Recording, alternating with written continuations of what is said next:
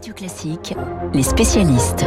Il est 7h39 sur Radio Classique, les spécialistes François Geffry et le Monsieur Echo de Radio Classique et comme tous les mercredis Bruno Kras pour la page cinéma. On débute avec vous François, vous revenez sur euh, une des annonces d'Emmanuel Macron hier euh, dans le cadre de son plan d'investissement France 2030, l'exploration des fonds marins. Vous avez sorti euh, votre tuba et votre masque, une idée qui vous séduit. Oui, alors on ne l'avait pas forcément vu venir, hein, mais effectivement Emmanuel Macron veut plonger à 5000 mètres de profondeur, peut-être pas lui directement, mais en tout cas, il veut que la France, qui est deuxième puissance maritime du monde, s'y mette. Euh, puissance maritime, ça veut dire quoi? C'est 10 millions de kilomètres carrés, grâce notamment évidemment à nos départements et territoires d'outre-mer. Il annonce là aussi un investissement en milliards d'euros pour explorer, pour comprendre ces grands fonds marins. Alors, au-delà des images que vous donniez, le tuba ou peut-être façon Titanic ou façon euh, Cousteau, qu'on aurait tous envie de, de regarder. mieux euh, Cousteau que Titanic, ça finit mieux quand même. Hein.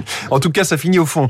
Quel est quel est l'intérêt euh, économique? Eh bien, comme dans l'hydrogène, comme dans le nucléaire ou l'automobile, pour Emmanuel Macron, il y a là des innovations de rupture à conduire, ne serait-ce que pour arriver à mener de telles explorations. Les sous-marins, ils ne plongent pas tous à 5000 mètres de profondeur. Il faut, il faut réussir à les fabriquer. C'est un peu comme de la même façon que quand on crée un nouvel avion de combat ou un nouveau lanceur spatial, il y a de l'innovation qui revient toujours dans le domaine civil. Pour le président, c'est là un levier extraordinaire de compréhension du vivant. Il évoque aussi le biomimétisme. Ça, c'est un mot compliqué pour dire euh, qu'on observe la nature, on regarde comment font par exemple les oiseaux pour inventer la même chose, mhm. imiter la forme d'un oiseau pour l'aérodynamisme d'un avion ou la structure d'un coquillage pour euh, le bâtiment et la construction.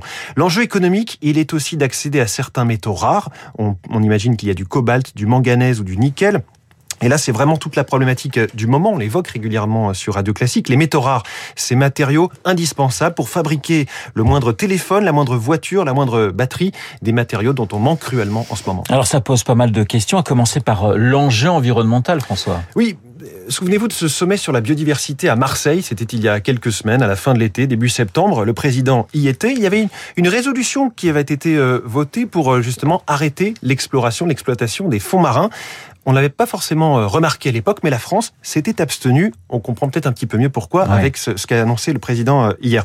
On est typiquement sur du en même temps très macronien, c'est-à-dire qu'il dit on va explorer, mais on ne va pas exploiter. Ce qui est, euh, j'ai du mal à, comprendre comment on va se dire il y a des métaux rares et lui-même nous dit il y a des métaux rares à regarder. On, les laisse au fond. On va, pas les, laisser au fond, les regarder, dire ah c'est super, il y a de très beaux métaux rares, mais ils sont, on va pas y toucher.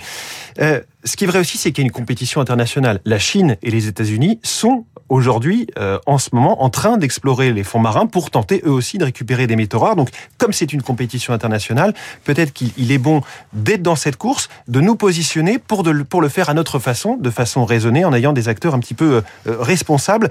Euh, il y a un parallèle à faire avec l'espace. Les États-Unis, la Chine se positionnent sur l'espace. Elon Musk qui veut aller sur Mars, il y a lui aussi l'idée de coloniser cette planète et les ressources qui s'y trouvent. Donc, c'est un, sujet délicat, mais qui je trouve, quand même assez enthousiasmant quand on parle de Cousteau ou, ou d'autres. Euh, ce qui est sûr, c'est que on espère trouver, on n'est pas sûr qu'on va trouver ces métaux rares. Pour autant, c'est un petit peu comme au loto.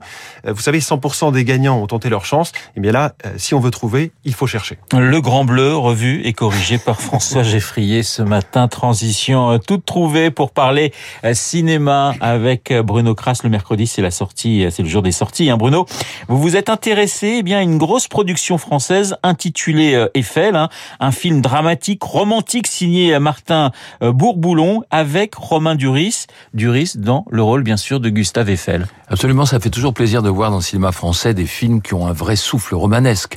Il y a eu des moyens de mi 20 millions d'euros, mais on les voit sur l'écran et dans le bon sens du terme.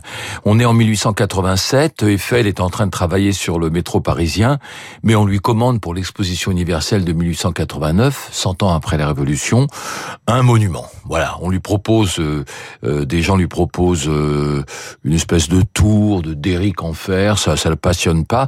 Il faut dire que c'est un jeune ingénieur. non, il est, il est pas jeune d'ailleurs, il a 50 ans. Là, ça a été un jeune ingénieur très fort en, en structure métallique, il a déjà fait la Statue de la Liberté, il a fait des ponts un peu partout, un pont à Bordeaux, d'ailleurs là qu'il a rencontré une jeune femme qui va compter dans l'histoire, et donc il décide finalement de faire cette tour Eiffel. Et on va assister à la fois à la construction de la tour et à la fois avec une histoire d'amour qui a été un peu réinventée par les scénaristes. On sait qu'il a rencontré une jeune du cinéma. C'est du cinéma, c'est la licence artistique qui s'appelait Adrienne Bourgès, et s'il l'a re-rencontrée plus tard parce qu'il y avait eu une histoire malheureuse, il l'aurait construite pour elle, Et si vous regardez bien la Tour Eiffel, Adrienne, bah, la Tour Eiffel forme un A. Ah oui. Donc voilà. Donc c'est c'est un film qui est passionnant parce que Je l'avais la pas vu comme ça, mais maintenant que vous le dites, voilà, tout le monde va y penser maintenant. C'est un film qui est passionnant parce qu'à la fois il y a une vraie histoire d'amour et à la fois on comprend comment Eiffel a construit sa tour, comment c'était un chef d'équipe volontaire, courageux, etc. Bon, c'est joué magistralement d'ailleurs par Romain Duris. On a recréé une partie de la Tour Eiffel où tout est Oui, numérisé. mais, mais c'est ça qui est fou, c'est qu'on se dit en voyant que ça doit être du numérique, puisqu'aujourd'hui il y a le numérique. Oui. Non, non. Sur une sur un terrain vague, ils ont construit à peu près 20 mètres de haut une, une base de Tour Eiffel en ferraille, de manière à pouvoir montrer les ouvriers, les, les problèmes d'équilibre, etc. Donc c'est très bien fait. C'est vraiment un beau film. Et voilà, après vous regarderez la Tour Eiffel différemment. Alors belle distribution, vous le disiez, musique signée Alexandre Desplat qui sort dans Euh, Romain Duris et Mamaquet qui joue 684 Adrienne Bourgès. Voilà. 684 salles aujourd'hui. Tiens, si vous vous intéressez à Gustave Eiffel, je vous signale sur euh, radioclassique.fr une émission de Franck Ferrand hein, qui revient sur la vie assez extraordinaire de l'ingénieur français euh, Gustave Eiffel et Franck Ferrand donc à retrouver euh, sur le site de Radio Classique. Bruno, autre film euh, qui a retenu votre attention, le dernier duel de Ridley Scott.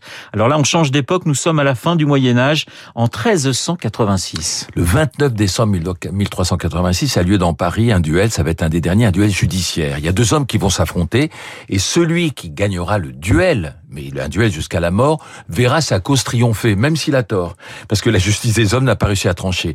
C'est l'histoire de deux hommes, Jean de Carouge, qui est joué par Matt Damon, Jacques Legris par Adam Driver, qui se connaissent, c'est une histoire vraie, hein, qui se connaissent, qui sont des chevaliers du roi Henri VI et qui euh, et qui, euh, à force de rivalité, l'un va violer la femme de l'autre. Et il faudra trancher. Ce qui est extraordinaire dans le film de Ridley Scott, c'est que à la fois c'est un film épique, comme c'est le fait Ridley Scott, souvenez-vous de Gladiator, et en même temps, donc il y a des combats, des chocs, des, des armures, etc. Et en même temps, c'est un film intime qui parle du consentement, Ouais. et qui résonne de façon moderne à, à nos oreilles. C'est-à-dire que cette jeune femme ne veut pas céder, elle dit que c'est un viol, que Jacques Legris l'a violée. Elle sait que si jamais son mari, à elle, qui la défend, perd le duel, elle sera brûlée dans un bûcher. Voilà. Si elle a tort, elle est brûlée dans le bûcher.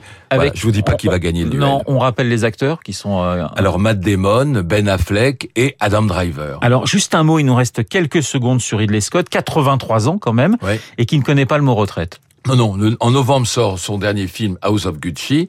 Il va tourner à partir de 2022 un Napoléon, ça s'appelle Kid Bag, la musette, avec euh, l'histoire de Napoléon, Joachim Phoenix et Jo- Joséphine de Beauharnais. Et il prépare Gladiator 2. Vous voyez, trois, trois projets à 83 ans. C'est pas Clint- mal. Hein. Clint Eastwood en fait, un petit Ah, peu. voilà, c'est un Clint Eastwood. Sur les sur les marques, sur les sur les traces de Clint, euh, les spécialistes avec euh, Bruno Kras et avec François Geffrier. Dans un instant, le journal imprévisible, nous rendrons hommage à Hubert Germain, le dernier résistant français qui nous a quittés hier à l'âge euh, à de 100 ans.